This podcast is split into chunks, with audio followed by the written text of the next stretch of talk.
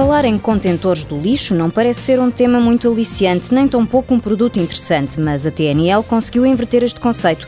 Rui Pedroso, diretor-geral da empresa, explica como. Caixotes de lixo e caminhões para o lixo em todo o mundo havia. Portanto, aquilo que nós tentamos aliar foi aumentar as dimensões de contentorização, porque claramente o nosso contentor eh, à superfície tem 3 metros de altura, portanto não era possível ninguém pôr lixo lá dentro. Enterramos, portanto tiramos de todo o ambiente visual, portanto vamos aliando também aqui algum design àquilo que normalmente se fazia por uma coisa estranha, que era pôr os contentores à superfície. Né? Pioneira na contentorização enterrada, a TNL criou um novo mercado em Portugal, servindo já 150 conselhos. Não falamos de simples contentores do lixo, mas sim de soluções com inovação tecnológica. Os contentores que nós hoje enterramos são muito rápidos a abrir, têm elevados índices de segurança.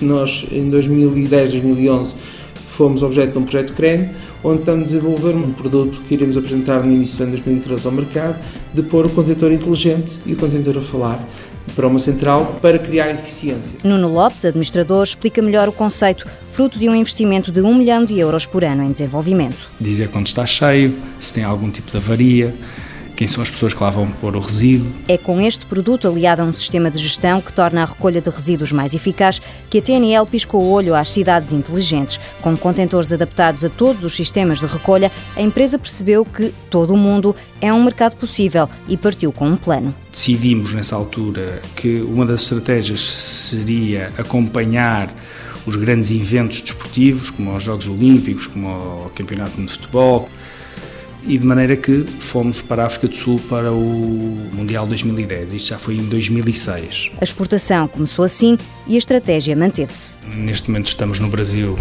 por causa do Mundial de Futebol e dos Jogos Olímpicos.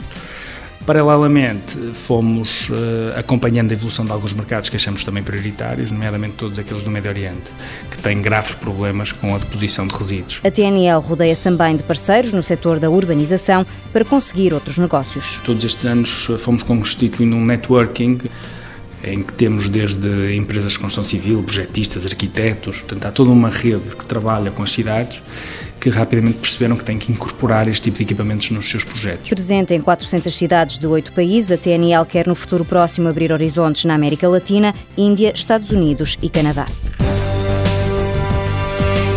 TNL SA, fundada em 2007 no Porto, escritórios em Espanha, Brasil, África do Sul e Emirados Árabes Unidos. 50 colaboradores, faturou no ano passado mais de 13 milhões de euros, 80% para exportação.